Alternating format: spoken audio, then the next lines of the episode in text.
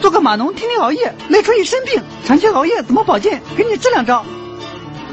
首先要补充维生素 A 和 B，维 A 可以促进视网膜感光物质视紫的合成，提高对黑暗光线的适应力；维 B 可以解除疲劳，增强人体抵抗力。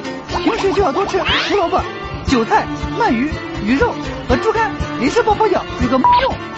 同时要补充蛋白质，最好是动物蛋白，还含有人体所必需的氨基皮、醋、鱼类的肉、蛋、奶都可以。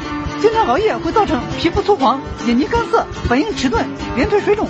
记住，皮肤糙了啃猪蹄，眼睛干了泡枸杞，脑筋不灵活吃鸡蛋，肿成猪头啃苹果。